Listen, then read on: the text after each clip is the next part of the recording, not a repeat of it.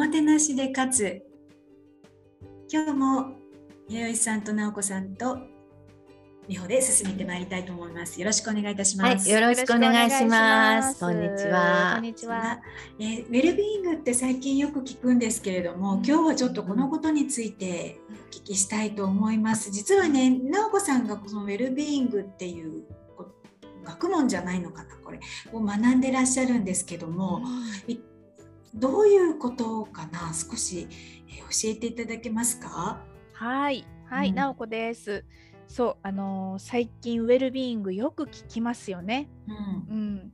えー、ウェルビーイング、まあ、日本語で言うと幸せとかって言ったりしますけどこれって WHO の検証で健康とはっていう定義のところで健康とは病気じゃないとか弱ってないっていうことじゃなくて肉体的にも精神的にも社会的にも全てが満たされた状態にあることを言うっていうふうにされてるんですね。うん、でこの精神的肉体的社会的に全てが満たされた状態をウェルビーイングっていうふうに言ってるんです。あじゃあ全てに満たされているっていうことが健康っていうことなのかしらね、言い換えると。うん、そういうことですね。うん、そうですよね。はい。うん、そうだからウェルビーイングこれってさっき美穂さんが学問って言ったじゃないですか。うんうん、これポジティブ心理学とか幸福学っていう学問で研究されてて、うん、いろんな研究や調査からその幸福度が高いウェルビーイングが高い人っていうのはクリエイティブだし、パフォーマンス高いし生産性高いし組織やチームにすごくいい影響をもたらすってことが分かってるんですね。で、ね、だから、うん、最近幸福経営とか健康経営って言うじゃないですか。うん、言ってますよね、うんうんうん。そんなことにもつながってすごく注目されてる、だからよく聞くんですね。そうで日本では慶応大学の前の先生がこの幸福学の第一人者って言われてて、私はその前の先生のとあるコースで勉強をしてるっていう感じです。なるほど。えー、ななななぜ直子さん、うん、幸福学に出会ったんですか？やろうって思ったの、うん、いやあの弥生さんも知ってると思うけどあの私勉強嫌いじゃないですか。うんこの前も言ってましたね。美穂さんに言ったことあったっけ？ねえ、うん、そう。勉強嫌いの私があのそもそも6年ぐらい前に前向きな思考と言葉遣いのおかげで、うん、20年代の片頭痛が治ったっていうことがあったんですよ。うん、そう。そのそのエピソードはまた機会をもらって話したいんですけど、その前向きな思考と言葉遣いっていう考え方の元がポジティブ心理学だったんですね。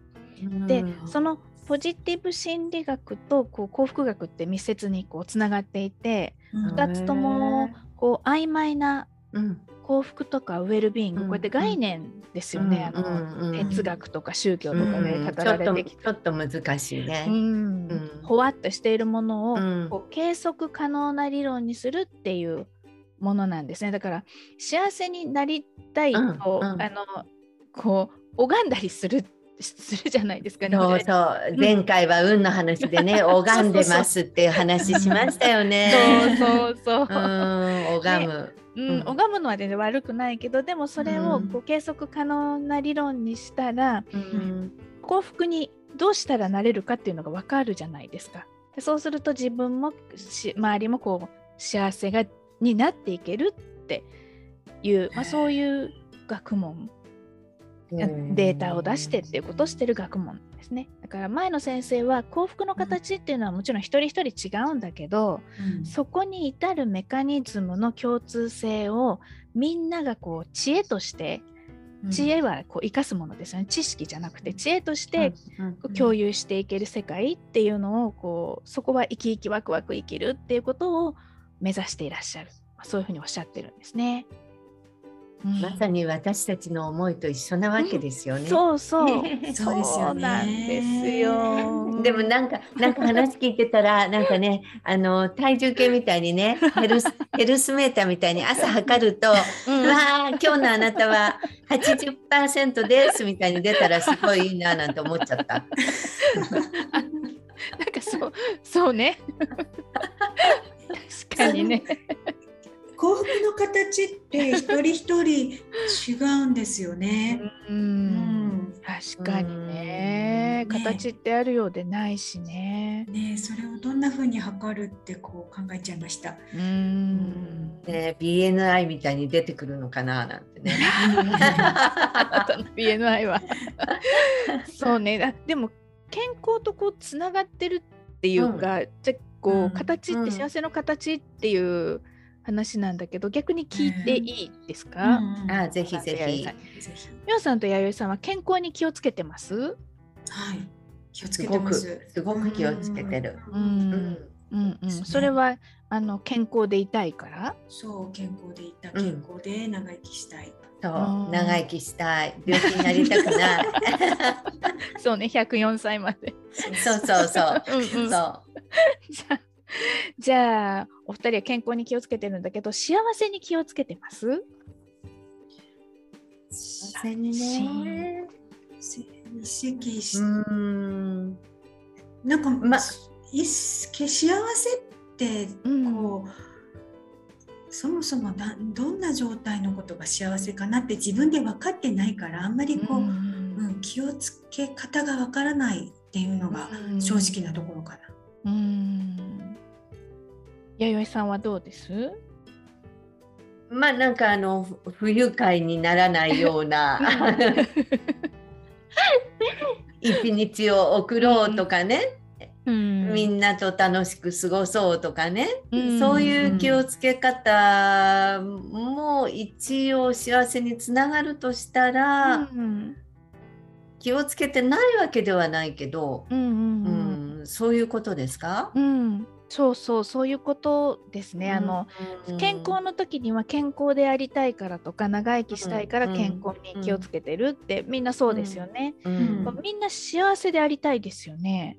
うん幸せになりたい。ね、はい幸せになりたいし、幸せでありたいけれどじゃあなんで幸せに気をつけてないんだろうっていうことなんですよ。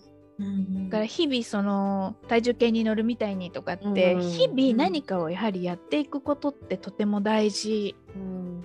うん。それってうん。幸せになる努力とは違うの、努力とはちょっと違うと思う。うん。幸せの感度を上げていくっていううん。気がする。うん、なんか意識しして暮らすってことかしら？うん、ね、それも自分で幸せなのかなって。ううん、うん、感動感動。そう。どうあの一つの方法としてこう、うん。幸せに気をつけている習慣にする、まあ、方法として私たちがやって、私が学んできたのはね52枚のカードトランプも52枚だけど、うんうん同じようにうん52枚のカード1枚1枚にうん問いが書かれているんですけれど、その問いに基づいて自分自身や他の人と対話するっていうのがあるんです。え。ーえーどんな問いが書かれてあるの、え知りたい？うん。本当？じゃあですね、いきます。じゃじゃん。人生をかけて成し遂げたいことは？えー。なんかそれってうん。コーチングの質問とちょっと似てますよね。ううんん似てます。うん。うんうん。なんかビジョンビジョンを見つけようだとか、うん。ミッションだとか考えさせる時の質問とちょっと似てないですか？美穂さんね。似てない、そうですよね。これ普段考える、うん。考える質問の質じゃないですもんね。ううん。ーんってこう深いところまで、うん。うんうんこうね。うん。うん。っていう問いかけですよね。そういうのがカードに書いてあるんですか？えー。そうそう。これうん。52種類。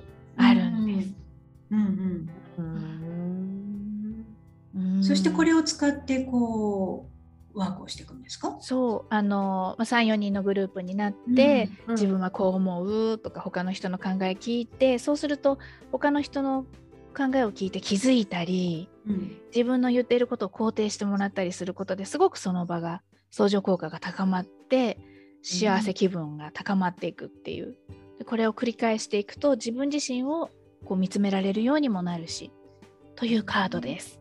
あ面白いですね。うんうんえー、そうですか。うんえーなんか一度やってみたい やってみたいですね。ねうんうんうんそれってそれってあの誰でもできるの？どういう人との組み合わせがベストだとかそういうことってあるんですか、ないないないないです。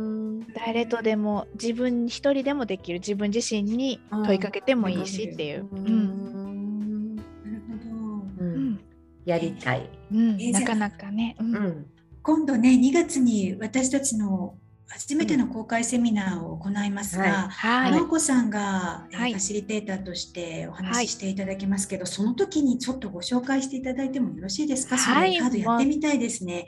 うん。もうん、えーと。ですね、もうすでに告知はしてあるんですけれども、うんここで改めてご紹介したいと思います。えー2月23日祝日ですが、日本時間の朝10時から11時半まで、えータイトルは人生100年時代。私の静かなみ静かで幸せな私の幸せな未来づくりというタイトルでオンライン Zoom を使って行いたいと思います。えーその時にね、えーぜひ、えー試してみたいと思いますので、うんうん直子さんよろしくお願いしはいます。はい、お願いします。香港で聞いてる方もねぜひ参加していただけると嬉しいですよはい、ね。こちらからも。ねはい時間のお待ちして10ます時からです。はい。はい、はい。それでは今日はいろいろウうんェルビーイングについてお話しいただきまして、ねありがとうございました。すごい勉強になりましたなりますねいやーよかったどうもありがとうはい、ありがとうございます。はいさあそれでは今日はここまでにしておきたいと思います。また次回のポッドキャストをお楽しみください。それでは、ありがとうございました。ありがとうございましたはい、皆さんお元気で。はい、幸せな一日を。